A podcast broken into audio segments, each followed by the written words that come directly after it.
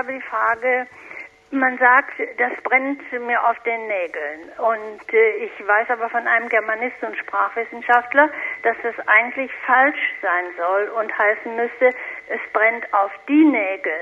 Weil, als es noch keine Elektrizität gab, zum Beispiel die Schneider äh, mit einem auf den Daumen, mit einer auf den Daumen geklebten Kerze, äh, brennenden Kerze, ihre Arbeit weiter verrichteten. Also daher, es brennt auf die Nägel. Mhm. Ja, also die, es gibt sogar noch eine weitere Variante. Es brennt einem unter den Nägeln. Ja. Und äh, es hat sich tatsächlich da Verschiedenes verbunden. Das von den Schneidern wusste ich jetzt nicht, aber es gibt noch wesentlich älter die Mönche, die bei der Frühmesse tatsächlich sich auf die Fingernägel kleine Kerzen äh, draufgesteckt haben und natürlich dann bei der Frühmesse auch schauen mussten, dass sie schnell genug sangen.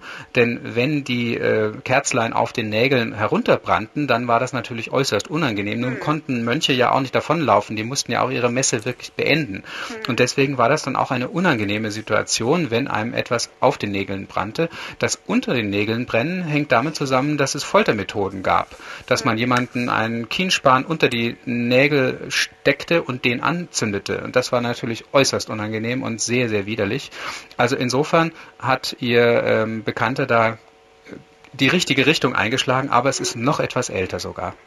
Ah ja, und, und es bleibt also bei, es brennt auf den Nägeln. Das ist häufig so, denken Sie an Nack, Nachtigall, ich höre dir trapsen. ja. das, das ist nun mal einfach so. Es, es gibt mhm. äh, so mundartlich, umgangssprachliche äh, Dinge, die sich im Laufe der Zeit verändert haben. Ja. Und das ist jetzt nun eine stehende Wendung. Man sagt auch petrifiziert, also versteinert. Ja, das ist jetzt einfach so. Ja.